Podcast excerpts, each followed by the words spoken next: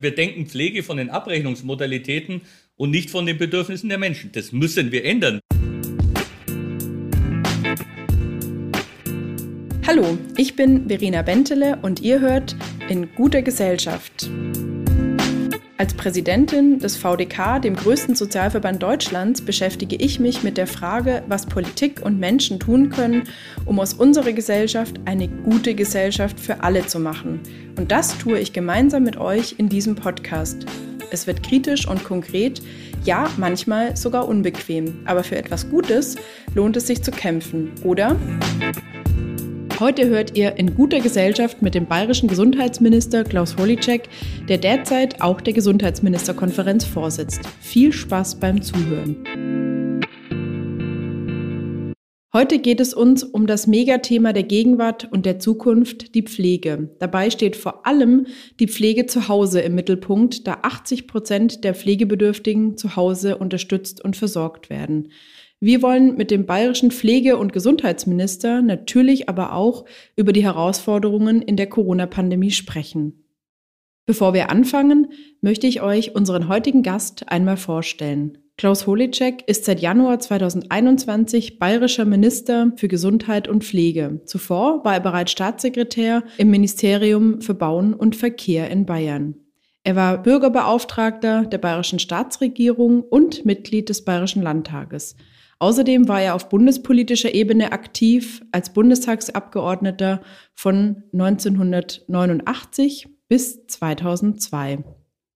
Dieses Jahr hat Klaus Holicek eine ganz besondere Rolle inne. Er leitet die Gesundheitsministerkonferenz und moderiert die Treffen der Gesundheitsminister von Bund und Ländern und berichtet über diese. Herzlich willkommen, Klaus Holicek. Danke für die Einladung. Sehr gerne. Ja, steigen wir gleich ein, Herr Holicek, und zwar mit dem Thema Corona-Pandemie. Jetzt hat ja gerade vor wenigen Tagen die Gesundheitsministerkonferenz getagt.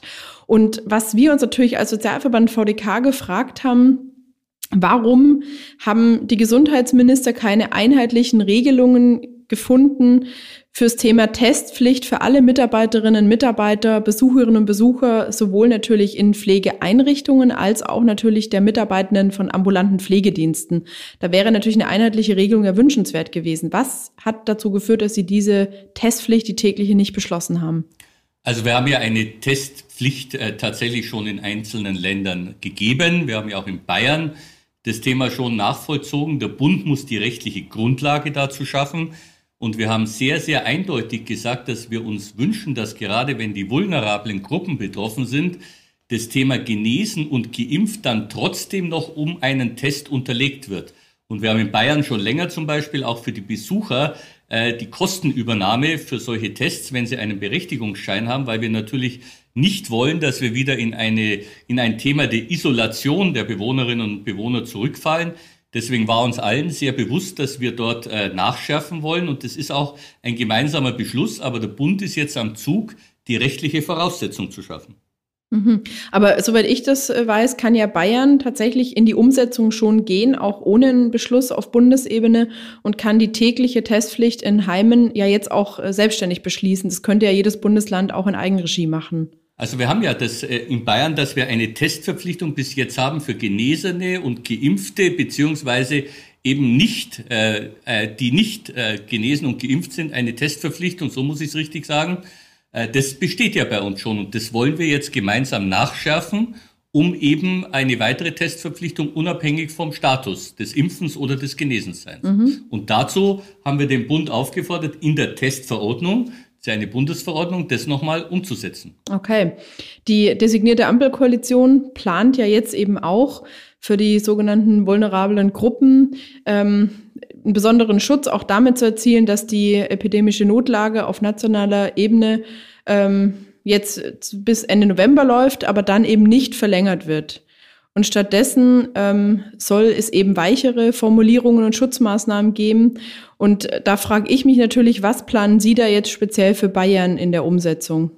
Ja, wir wollen jetzt erstmal abwarten, was der Bund beschließt. Jetzt ist ja erstmal wirklich die Ampel am Zug.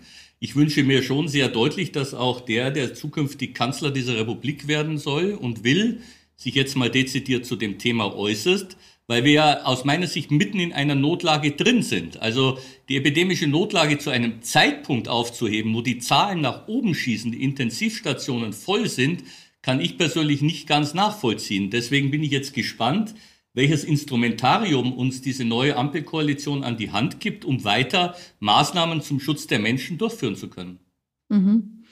Okay, ähm, was ja auch immer ein Thema war, natürlich in den letzten Wochen, war die Geschichte, dass eben für nicht geimpfte ähm, eben kein Verdienstausfall mehr gezahlt wird, wenn sie in Quarantäne müssen. Auch Sie waren davon Befürworter. Und äh, deswegen meine Frage, von wie vielen Personen gehen Sie da aktuell in Bayern aus? Das kann man im Moment äh, noch nicht äh, sagen. Wir haben äh, damals ja nach dem Infektionsschutzgesetz gehandelt. Das heißt, wir setzen geltendes Recht um, das in der Frage eben klar sagt, wenn jemand als Kontaktperson zum Beispiel in Quarantäne muss und hätte das vermeiden können dadurch, dass er sich zumutbar einer Impfung unterzieht, dann kriegt er eben keine Verdienstausfallsentschädigung mehr. Zu unterscheiden ist natürlich der Anspruch nach dem Lohnfortzahlungsgesetz, der natürlich im Krankheitsfall immer da ist und auch weiter gilt. Mhm. Äh, was ich immer so ein bisschen unlogisch finde, das hat sich herausgestellt, dass zum Beispiel Beamtinnen und Be Beamte bei vergleichbaren Konstellationen weiterhin ihre Dienstbezüge erhalten. Sollte es hier nicht gleiche Regelungen geben für Beamtinnen, Beamte und Tarifbeschäftigte? Also wenn Sie mich fragen, schon. Ich wäre da sehr dafür. Leider haben wir im Beamtenrecht, da ist das Finanzministerium zuständig, äh, und auch äh, im Bund äh, eine andere Regelung. Sie haben es ja richtig gesagt, es gibt da nicht den Lohn, sondern es gibt die Alimentierung bei einem Beamten. Und wir haben tatsächlich das Problem, dass nur bei einer Pflichtverletzung wo dieser Anspruch auf die Alimentierung ausfällt. Und die Frage der Definition dieser Pflichtverletzung ist natürlich eine sehr enge. Aber im Grundsatz bin ich sehr dafür, dass man da nicht unterscheidet, sondern das gleich behandelt. Okay, aber das wäre ja schon auch eine Möglichkeit, das natürlich in Bayern zu ändern. Sind Sie da mit Ihrem Kollegen Finanzminister im Gespräch zu?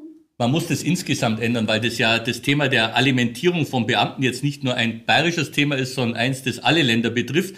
Und ich habe das schon einmal deutlich gemacht, dass ich mir wünsche, dass wir hier einen Gleichklang haben und keinen Unterschied. Es muss aber rechtlich tatsächlich umgesetzt werden, weil es eben in der grundsätzlichen Frage so ist, wie ich es beschrieben habe, die Frage Alimentierung und Pflichtverletzung und dann eben auch äh, die Frage, dass der Lohn nicht mehr fortgezahlt wird, beziehungsweise die Alimentierung ist eben unterschiedlich zu bewerten. Äh, aber Sie haben völlig recht, äh, man muss das angleichen. Was äh, in der Gesundheitsministerkonferenz ja auch immer wieder Thema war und sicherlich auch bleiben wird, gerade wo die Zahlen wieder hochgehen, ist das Thema der Besuchsverbote. Und jetzt haben auch Sie sich natürlich immer wieder zu dem Thema Besuchsverbote geäußert.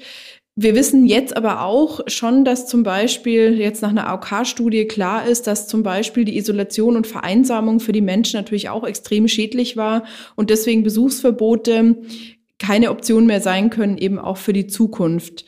Und ähm, die Vereinsamung, sagt sogar die Studie, hat viele negative Effekte. Und äh, wir stehen jetzt vor der Situation, dass viele Menschen ähm, immer noch extrem von Isolation und Einsamkeit betroffen werden. Es sind natürlich einerseits längst nicht alle im Heim Tätigen geimpft. Andererseits fehlt es aber natürlich auch an Angeboten zum Test und in den Heimen werden längst nicht immer diese Tests eben auch angeboten. Wie ist Ihr Weg, um weiterhin aber soziale Interaktion für die Heimbewohnerinnen und Heimbewohner zu ermöglichen? Also ich will klipp und klar sagen, dass ich hier Ihre Meinung vollkommen teile. Das Thema Isolation und Einsamkeit, übrigens jetzt unabhängig von der Corona-Thematik, ist für mich ein Thema, das ich hier im Gesundheitsministerium sehr stark verfolge, weil ich glaube, dass Einsamkeit eine Art neue Volkserkrankung ist. Und ich möchte, dass wir das Thema vom Grundsatz angehen und uns auch nochmal überlegen, was wir da tun können. Natürlich gilt es jetzt im Speziellen für die Alten- und Pflegeheime. Und deswegen brauchen wir da ein engmaschiges Testsystem, das wir eben jetzt nochmal nachschärfen, indem wir sagen, auch Genesene und Geimpfte müssen zusätzlich sich einem Test unterziehen. Wir haben ja in Bayern noch die kommunalen Teststationen, die tatsächlich eine Möglichkeit bieten, diese Tests auch zu machen. Die sind kostenlos, weil äh, wenn man einen Berechtigungsschein hat, dass man eben zu Besuch da ist, man dort einen kostenlosen Test äh, hat. Und das ist, glaube ich, schon etwas, was wir sehr früh nochmal auf den Weg gebracht haben, weil wir genau dem entgehen wollen, dass die Menschen wieder in eine Isolierung kommen.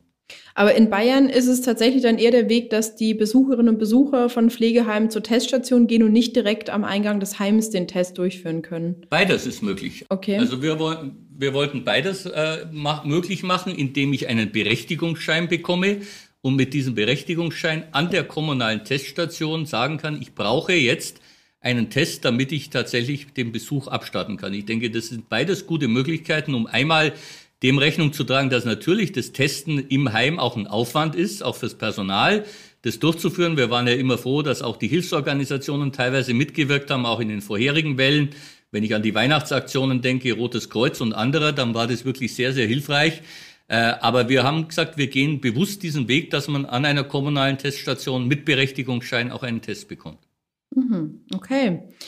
Ein Riesenthema, das Sie beschäftigt als Minister, das uns natürlich als Sozialverband VDK intensiv beschäftigt, ist ja der ganze Komplex Pflege. Das ist für viele unserer Mitglieder ein Megathema, zumal natürlich auch viele, viele Menschen, 80 Prozent der Pflegebedürftigen zu Hause versorgt werden. Jetzt lag natürlich der Fokus als äh, Ihr Fokus als Leiter der Gesundheitsministerkonferenz vor allem auf der Bewältigung der Corona-Pandemie. Aber in all den zurückliegenden Monaten war natürlich Pflege eine riesen, ein Riesenthema, das aber für mich schon ein Stück zu wenig im Fokus war. Jetzt nach der Wahl kam Ihr Hinweis auf die humanitäre Katastrophe Pflege. Und da habe ich mich gefragt, welche neue Erkenntnis hat Sie nach der Wahl ereilt, dass Sie das Thema Pflege jetzt so als ein humanitär Wichtiges und Katastrophales bewerten? Also ich hatte diese Erkenntnis auch schon vor der Wahl und ich habe die auch schon geäußert in meiner Funktion als Mitglied des Arbeitskreises Gesundheit und Pflege und als Vorsitzender des Landesgesundheitsrats, weil ich glaube, dass wir sehenden Auges auf diese humanitäre Katastrophe zusteuern und das hat auch nichts mit parteipolitischem Kalkül zu tun. Ich will das mal ganz deutlich sagen. Wir haben jetzt Verantwortung in Berlin getragen und haben anscheinend mit den Maßnahmen, die wir dort umgesetzt haben, konzertierte Aktion Pflege, andere Themen, nicht das Ziel erreicht, das wir wollten. Das muss man einfach sagen. Und es geht jetzt nicht mehr, dass wir uns da wieder hinsetzen und sagen, es wird schon irgendwie. Wir brauchen jetzt eine große, nachhaltige Pflegereform nochmal. Das, was jetzt passiert ist am Anfang zum Ende der Legislatur, das wirkt sicher nicht so, wie es wirken sollte. Das bringt vielleicht bei den Tarifverhandlungen, etwa, bei den Tarifbindungen etwas, aber es entlastet die Pflegenden auch in den Einrichtungen nicht. Immer noch fallen die der Sozialhilfe anheim zu einem großen Teil, siehe Studie DAK. Und ich glaube, wir müssen dieses Thema ganz oben auf die Agenda setzen. Also das ist tatsächlich mir ein, ein wirkliches Herzensanliegen, um das deutlich zu sagen. Ich habe im Wahlkampf vermisst, dass wir überhaupt über Pflege gesprochen haben. Eine Zeit lang hat man darüber geredet, applaudieren und all die Dinge, die wir erkennen, was ja zu wenig ist. Im Wahlkampf kam das mal ganz am Rande. Jetzt reden wir über Klimaschutz, der ist sicher auch wichtig, aber wir müssen um Gottes Willen jetzt über Pflege reden. Und diese humanitäre Katastrophe habe ich vorher beschrieben und lasse jetzt auch nicht locker, sie nachher zu beschreiben, weil sie ein Faktum ist aufgrund der demografischen Entwicklung, die wir zu erwarten haben. Und mit Ansage kommen wir da in dieses Problem. Mhm. Also was mich äh, immer natürlich so ein bisschen erstaunt, ähm, die Union hatte ja die letzten Jahre im Bund die Handlungsmacht mit zwei aufeinanderfolgenden Gesundheitsministern. Sie sind jetzt in Bayern Minister für Gesundheit und Pflege. Und wir haben in den letzten Monaten in der Tat ja eher Pflegereformen erlebt, die für die Pflege zu Hause ehrlicherweise gar nichts gebracht haben und auch für die Pflege im Heim die Kostenbeschränkung ja nur über eine sehr kurze Zeit in irgendeiner Weise ähm, schaffen wird. Und deswegen jetzt für mich nochmal die ganz spannende Frage, was wäre denn für Sie eine wirklich durchschlagende und wirkungsvolle Reform in der Pflege, um eben wirklich auch diesen beiden Bereichen, einmal Pflege im Heim, aber vor allem auch Pflege zu Hause, einen besseren Status zu ermöglichen? Also bei Pflege in Heim äh, haben wir versucht, in Bayern zum Beispiel mit eigenen Richtlinien Pflege so nah, Förderung von stationären Plätzen, auch Förderung von Kurzzeitplätzen tatsächlich Akzente zu setzen. Da müssen wir noch dranbleiben, auch das Landespflegegeld das in Bayern gekommen ist. Ich weiß, dass das äh, strittig ist, aber immerhin sind es 400 Millionen im Moment.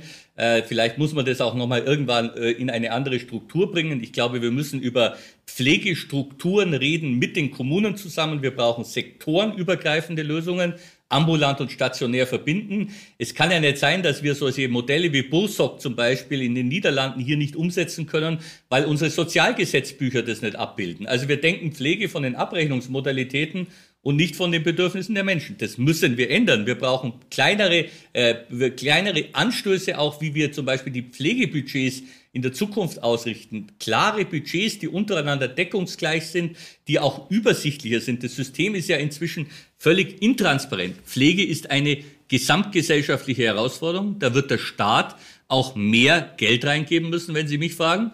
Das ist aus meiner Sicht unabdingbar. Auch die Ausbildungskosten, die staatlich finanziert werden müssen. Wir brauchen bei den pflegenden Angehörigen, ich habe den Vorschlag ja gemacht, eine Art Lohnersatzleistung, ein Pflegegeld analog dem Elterngeld.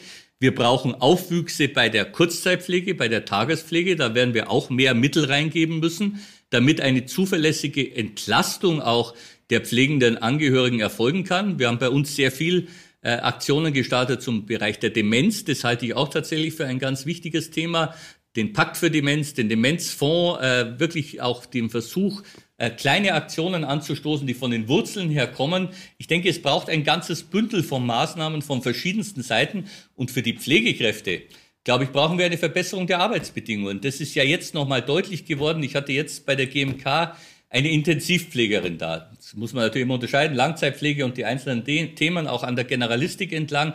Aber das war wirklich nochmal für mich ganz deutlich, dass man einfach an einen Punkt gekommen ist, wo man sagt, die brennen für ihre Arbeit, aber sie brennen im wahrsten Sinn des Wortes aus. Und wir verlieren so viele Pflegekräfte jetzt, die wir nie mehr kompensieren können, wenn wir jetzt nicht mal deutliche Akzente setzen, Zulagen steuerfrei stellen, einen Teil des Gehalts steuerfrei stellen. Das wären mal erste Signale äh, auch an die Pflege. Es wird das Problem im Moment kurzfristig nicht ändern, aber es ist das Thema der Zukunft.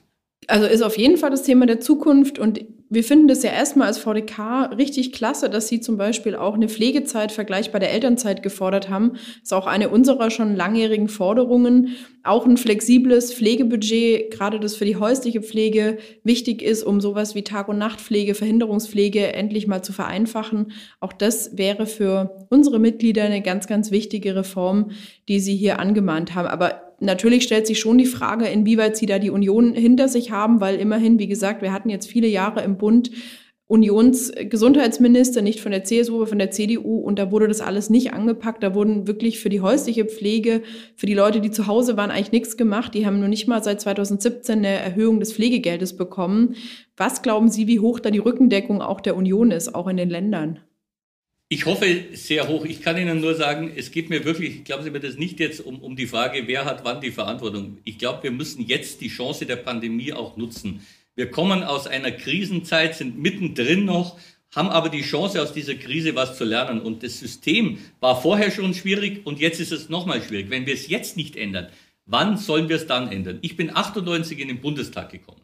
Ich habe damals die Andrea Fischer von den Grünen erlebt als Bundesgesundheitsministerin, die Ulla Schmidt erlebt. Ich kann mich noch an Seehofer erinnern, der das System der Kuren äh, an die Wand gefahren hat, ein Stück weit äh, durch seine Gesundheitsreform. Äh, das war so damals.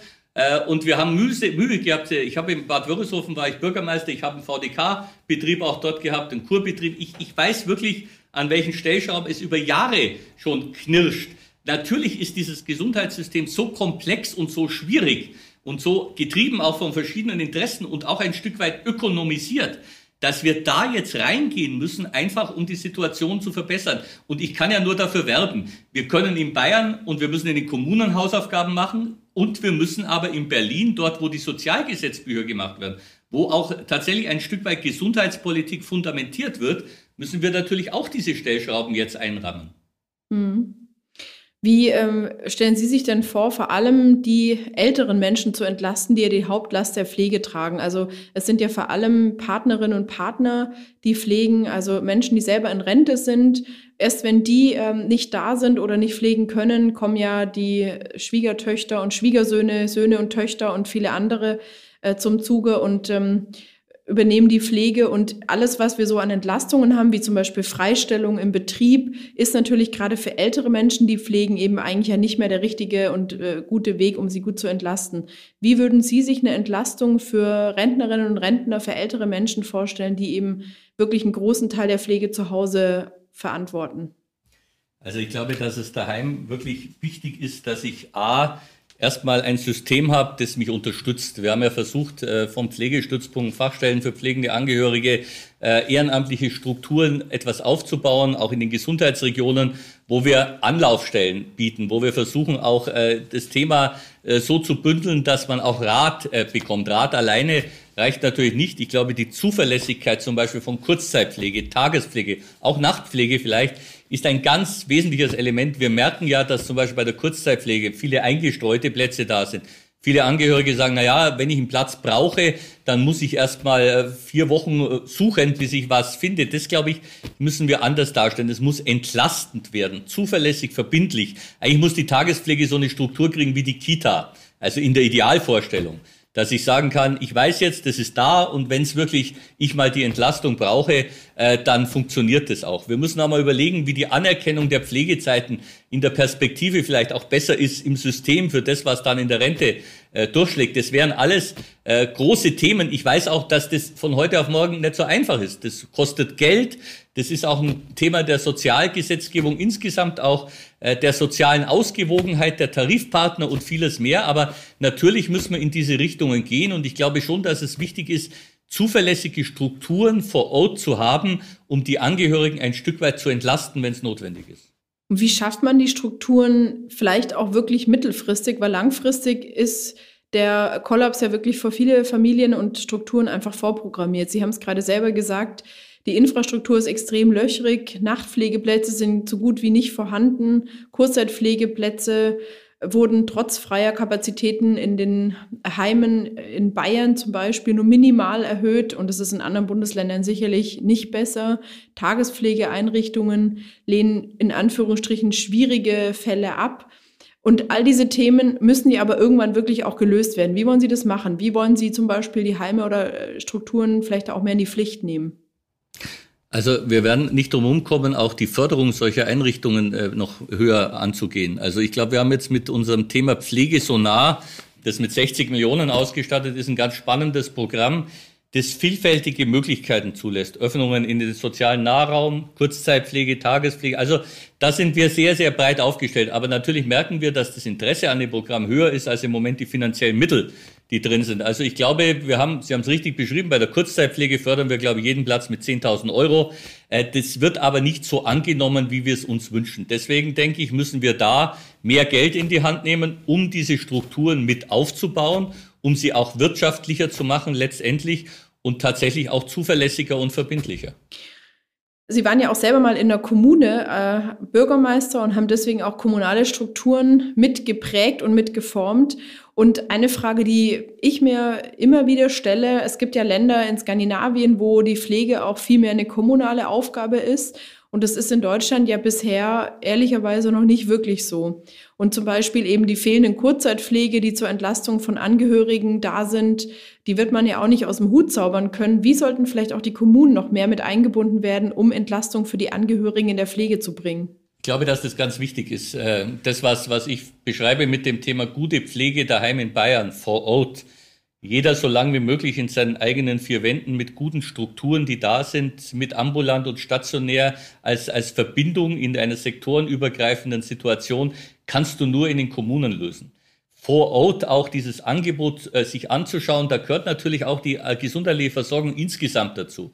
Krankenhaus, Therapeuten, niedergelassene Ärzte. Ich glaube, das ist ein, eine, ein, ein Mikrokosmos, der da ganz wichtig ist und der nur von der Kommune auch richtig gesteuert werden kann. Die Frage wird sein, äh, was die Kommunen gemeinsam mit uns bereit sind, dort äh, nochmal reinzugeben, was wir an finanziellen Ressourcen dann dem gegenüberstellen. Das war eben das Thema, was ich vorher gesagt habe, mit Pflegeinfrastruktur vor Ort eingebettet in die seniorenpolitischen Konzepte, in, in ehrenamtliche Strukturen, die da sind, vom Mehrgenerationenhaus bis zu anderen Fragen, die ja irgendwo mit dazugehören und das dann vor Ort auszusteuern, das müssen wir machen und dazu will ich auch das Gespräch mit den kommunalen Spitzenverbänden ehrlicherweise sehr schnell suchen, weil ich glaube, dass da die Zukunft liegt, tatsächlich vor Ort aber mit der nötigen Unterstützung des Staates natürlich, äh, diese Weichen zu stellen. Es gibt ja auch Instrumente wie die sogenannten haushaltsnahen Dienstleistungen, für die es aber wiederum im Gegenzug viel zu wenig Angebote gibt. Wie muss man dann da nachschärfen, dass so ein Instrument, das eigentlich einen guten Grundgedanken hat, entweder äh, umgemünzt wird oder vielleicht auch dann tatsächlich zum Einsatz kommt, weil die Angebote da sind? Wie kann man da was tun, dass für die 125 Euro ähm, dann eben wirklich auch ein Angebot gefunden werden kann?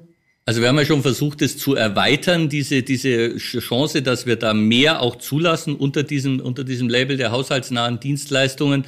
Und dass wir auch natürlich immer die Frage haben, welche Qualifikationsanforderungen, welche Standards, das ist ja immer eine Abwägung auch, welche Qualität fordere ich, was die ja auch da sein muss, die will ich auch nicht in Abrede stellen. Und wie weit lasse ich aber Flexibilität zu und Möglichkeiten. Das ist übrigens ein Thema, das mich im Staat im Moment sehr bewegt auch in dieser Frage Kontrollen und andere Themen, wo ich sage, wir müssen auf der einen Seite Kontrollen haben und auch Standards.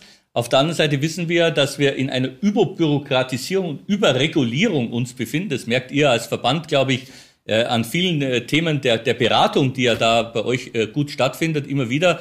Und aus dieser Balance heraus ist auch die Frage, was, wie definiere ich so eine Einrichtung und was lasse ich zu und wie kann ich mich da vielleicht noch mehr öffnen, um auch noch mehr äh, zwischen Angebot und Nachfrage da einen Gleichklang zu schaffen. Mhm.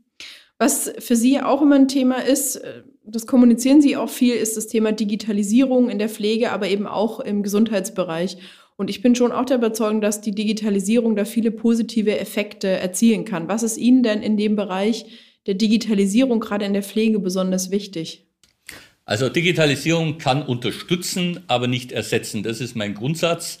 Und ich glaube, wir können in bestimmten Bereichen tatsächlich Pflegekräfte unterstützen, indem wir ihnen Instrumente an die Hand geben, dass sie auch körperlich entlastet werden beim Heben, bei anderen Dingen. Wir können mit Robotik ein Stück weit etwas erreichen. Wir sollten die Digitalisierung äh, auch nutzen, um die Dokumentation äh, zu vereinfachen. Das ist für mich tatsächlich immer auch draußen ein, ein ganz zentrales Thema. Wenn ich heute in einer Pflegeeinrichtung bin, dann sage ich immer, und ist es jetzt leichter geworden? Und dann schauen mich die Pflegekräfte immer mit großen Augen und an und sagen, bitte. Äh, und dann frage ich, ja, aber wir haben doch verschiedene Instrumente geschaffen. Wir hatten Kommissionen, wir haben Redodoc, Einstep, äh, um diese Bürokratie und Dokumentation auch zu vereinbaren. Dann sagen die, ja, aber wissen Sie, wenn es darauf ankommt, dann ist es doch wichtig, dass der Haken dran ist, wenn was passiert, diese Haftungsfrage. Und äh, das ist für mich ein ganz großes Thema. Entweder haben wir dann Fehler gemacht in der Politik, dass wir die Rahmenbedingungen nicht gut setzen, oder die, die kontrollieren, leben noch das alte System und es ist dann einfach weniger Zeit für die Pflegekraft. Und da, glaube ich, kann Digitalisierung schon was eigentlich einen Nutzen bringen. Äh, und äh, ich denke, da müssen wir auch hin, dass wir es dort einsetzen. Es muss auch dann bezahlt werden in der Regelversorgung. Wir merken ja auch die digitalen Systeme daheim. Wir haben ja so Projekte wie Mein Haus 4.0, wo sie natürlich Sturzprophylaxen haben. Ich muss gestehen, ich hatte meiner Mutter jetzt, die ist 89, äh, vor ein paar Jahren äh, auch eine Alexa, äh, ohne jetzt da Schleichwerbung machen zu wollen, ich hatte nie gedacht, dass das funktioniert. Meine Mutter sieht sehr schlecht, weil sie eine Makuladegeneration hat, aber die nutzt diese Alexa tatsächlich, um nach der Uhrzeit zu fragen, um Nachrichten anzuhören. Und da sieht man an so einer Schnittstelle, wie, wie das tatsächlich noch im, im höheren Alter sogar Nutzen stiftend sein kann, dass man solche Instrumente mit einbaut. Mhm. Was natürlich schon ein Thema ist, das merken wir auch immer wieder, Menschen, die mit Digitalisierung nicht vertraut sind, müssen geschult werden, die müssen Fertigkeiten vermittelt bekommen, um mit der digitalen Technik umzugehen. Natürlich wissen wir alle, es gibt in Bayern und in ganz Deutschland noch erhebliche Lücken, auch im Netz, im Telefonnetz. Auch da ist sicherlich viel zu tun.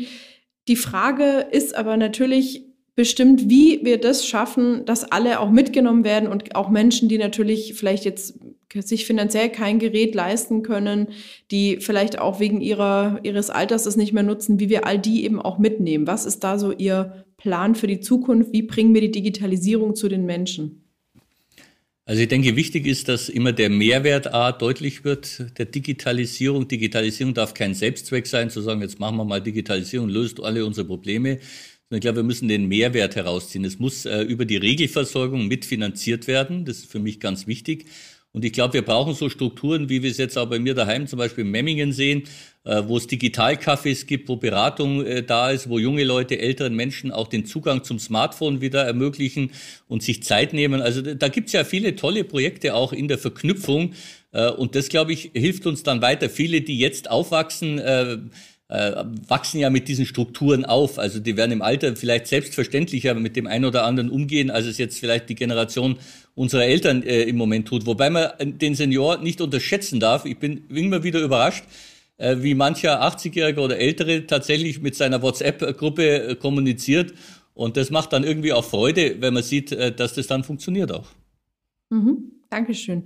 Wir haben am Schluss immer eine Rubrik, fünf Sätze und da ist das Ziel, ich gebe Ihnen den Satzanfang und Sie beenden den Satz. Das wäre super, wenn wir das machen können. Das können wir machen. Sehr gut. Der erste Satz. Auf Bundesebene in der Opposition zu sein wird. Nicht einfach, ist aber in der Demokratie eine Aufgabenstellung, die es kraftvoll zu bewältigen gilt. Bayern ist für mich meine Heimat. Die Maskenaffäre in der Union war inakzeptabel und muss aufgearbeitet werden. Die nächste Pandemie kommt vermutlich irgendwann und wir sollten dann gut vorbereitet sein. Der Union fehlt es an. Das ist eine Frage, die ich tatsächlich noch mal reflektieren muss. Der Union fehlt es an kann ich jetzt tatsächlich nicht äh, so beantworten. Ich glaube. Passt nicht in einen Satz, okay. Passt nicht in einen Satz, ist eine gute Hilfestellung. Vielen Dank dafür. okay, gerne, gar kein Problem. Ja, wir haben äh, natürlich noch ein, ein paar Abschlussfragen. Ähm, was mich im Moment natürlich sehr umtreibt, wir haben äh, die Ampelverhandlungen, wir haben aber natürlich auch viele aktuellen Herausforderungen, die gelöst werden müssen. Es gibt einen geschäftsführenden Gesundheitsminister auf Bundesebene, aber es gibt ja natürlich auch die Landesgesundheitsminister. Und deswegen ist spannend auch für unsere Mitglieder, was für eine konstruktive Rolle können jetzt eben auch die Gesundheitsminister der Länder spielen, um eben auch die jetzige Situation der Pandemie und natürlich aber auch die Themen der Pflege zu lösen. Ja, ich denke, es hat sich wirklich gezeigt, dass die Kolleginnen und Kollegen auf den Länderebenen äh, wirklich über alle Parteigrenzen hinaus an einem Ziel arbeiten und auch, äh, glaube ich, schon anders denken als manchmal in den Strukturen. Wir wollen für die Menschen was erreichen, wir wollen nahe an den Menschen dran arbeiten, haben jetzt in den Beschlüssen nochmal versucht, auch einheitliche Ebenen äh, mit anzusprechen, äh, an verschiedene Themen auch zu denken, ob das medizinische Fachangestellte sind oder verschiedene Bereiche abzudecken. Und wir haben auch in einem Papier, glaube ich, ganz konstruktiv aufgegriffen, die Lehren aus der Pandemie. Und da sind die Krankenhäuser zum Beispiel und die Pflege ein ganz wichtiges Thema, äh, das wir uns auch für die Zukunft vorgenommen haben. Und ich muss wirklich sagen, wir versuchen da an allen Stellen mit zu in diesen föderalen Strukturen, die ich für richtig und wichtig halte. Aber wir wissen auch, dass ohne den Bund in der Gesetzgebung, der Sozialgesetzgebung eben vieles äh, nicht passiert. Wie sehen Sie das denn mit den oft sehr uneinheitlichen Regelungen? Wir hatten oft ja eine, eine, Rahmengesetzgebung auf Bundesebene jetzt in den letzten Monaten und die Umsetzung oblag dann den Ländern und war eben doch sehr unterschiedlich. Man sieht es ja gerade an so einer Forderung, wie wir sie als Sozialverband VDK haben, dass alle Mitarbeitenden, Besucherinnen und Besucher in Pflegeheimen täglich getestet werden und zwar wirklich automatisiert, auch die geimpften Genesenen, wirklich alle, um eben gerade jetzt die hohe Infektionszahl in den Einrichtungen und ambulanten Pflegediensten zu verhindern. Wäre das nicht sinnvoll, wenn man das wirklich einheitlich regelt, auch wenn es die Kompetenz der Länder ist, dass man sich dann eben äh, abstimmt und wirklich jeder die gleiche Regelung trifft? Also das tun wir ja. Wir haben ja jetzt auch diesen Beschluss gefasst, wo wir einen Rahmen auch für uns gesetzt haben, den der Bund jetzt nochmal in der Testverordnung, die nun mal auf Bundesebene da ist, umsetzen muss. Und äh, ich gehe davon aus, dass das äh, jeder in seinem Land auch versucht, dann äh, so zu kommunizieren und auch umzusetzen. Also da habe ich jetzt eigentlich gar keinen Zweifel. Manchmal sind natürlich Betroffenheiten auch unterschiedlich. Das muss man auch einräumen, dass das eine oder andere Land jetzt in einer anderen Situation noch ist, äh, auch wenn man jetzt die, den Aufwachsen der Infektionen ansieht. Äh, dass sich das unterscheidet und dass daraus natürlich auch Maßnahmenkataloge sich manchmal ändern. Äh, wir haben aber auch in der Pandemie erlebt, dass tatsächlich es gut ist, wenn der Bund mal zentral auch Dinge steuert. Ich denke, in der Phase der Notbremse damals äh, war das ein gutes Signal, dass da auch klar war, ab dem und dem Zeitpunkt ist dieses Maßnahmenbündel da, aber trotzdem hatten die Länder auch noch Spielräume. Also es waren Leitplanken, bei denen man sich auch noch ein Stück weit bewegen konnte. Mhm. Aber dann ist sozusagen Ihr Dafürhalten, dass gerade in Ländern wie Sachsen und Bayern, die im Moment ja am stärksten betroffen sind, die höchsten Inzidenzzahlen haben, dass dort eben auch immer noch die Eigenverantwortung in dem jeweiligen Land liegt, die Maßnahmen nochmal anders umzusetzen als in anderen Ländern. Ist das sozusagen Ihr Plädoyer? Naja, wir brauchen natürlich eine Rechtsgrundlage. Deswegen waren wir, äh, haben wir ja gesagt, der 28a Infektionsschutzgesetz ist ja eine Rechtsgrundlage, um in den Ländern Verordnungen zu erlassen und aufgrund dieser Verordnungen zu handeln. Das ist schon wichtig, dass es eine Grundlage gibt, die auch vom Parlament, also im Infektionsschutzgesetz festgelegt ist und die dann natürlich einen Spielraum der Beurteilung ermöglicht. Klar, Wir haben gesagt, wir gehen jetzt sehr konsequent. Wir sind ja heute schon in der Rotphase unserer Ampel. Über 600 Betten auf den Intensivstationen mit Covid-Patienten belegt. Wir gehen jetzt konsequenter in die 2G. Regelungen auch mit rein. Wir wollen nochmal das Boosterimpfen sehr stark jetzt mit nach vorne bringen. Also klar, wir haben da jetzt äh, auch die Impfzentren, die wir wieder aufwachsen lassen werden. Und da gibt es natürlich in anderen Bereichen äh, unterschiedliche äh, Themen noch. Aber ich denke, die Rechtsgrundlage, die einheitlich ist und die auch rechtssicher sein muss, die ist schon wichtig und die muss der Bund zur Verfügung stellen. Okay. In diesem Sinne sage ich herzlichen Dank, Herr Holicek, dass Sie sich Zeit genommen haben, unseren Mitgliedern diese spannenden Fragen zu beantworten. Und äh, ich hoffe sehr, dass Ihr Wort Gehör findet und das Thema Pflege, vor allem zu Hause, endlich das politische Megathema wird, das gelöst wird. Dankeschön. Alles Gute für Sie. Das hoffe ich auch. Ich bedanke mich auch und bedanke mich bei Ihnen auch als Verband für Ihre wertvolle Arbeit für die Menschen. Herzlichen Dank. Dankeschön. Tschüss. Tschüss. Bevor ich mich bei euch, liebe Hörerinnen und Hörer, verabschiede, möchte ich meinen ganz persönlichen Lichtblick mit euch teilen. Eine Seniorin aus Würzburg fand einen spannenden Weg, das viele Klopapier, das sie während der Pandemie gehortet hatte, sinnvoll und auch ein wenig anders zu verwenden. Ende Oktober klingelte das Telefon der über 80-jährigen Frau und ein sogenannter Enkeltrickser war am Apparat. Er behauptete, die Tochter der Frau habe einen schweren Unfall verursacht und müsse nun eine große Kaution bezahlen, um aus der Sache rauszukommen. Problem, die Frau hat überhaupt keine Tochter, ließ sich aber auf das falsche Spiel ein und vereinbarte einen Übergabetermin für Geld und Schmuck an ihrer Haustür. Sie packte dann in eine silberne Geschenktüte ein paar Rollen Klopapier, ein Küchenschwamm und leere Gurkengläser und übergab diese sogenannte Beute an die Diebe. Interessant war, dass zwei Bauarbeiter die Übergabe sahen und die Diebe anschließend festhielten. Tja, wenn es immer so ein Ende nehmen würde mit dem sogenannten Enkeltrick, wären wir froh. So, damit bedanke ich mich bei euch, liebe Zuhörerinnen und Zuhörer. Das war's für die Folge und ich hoffe, es hat euch gefallen und ihr seid auch nächstes Mal wieder dabei, wenn es heißt In guter Gesellschaft mit einem neuen spannenden Gast. Also abonnieren nicht vergessen. Viele Grüße, eure Verena.